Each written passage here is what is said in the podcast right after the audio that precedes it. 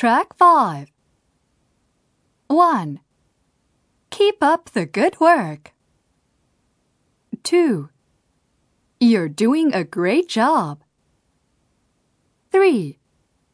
You're making progress. 4.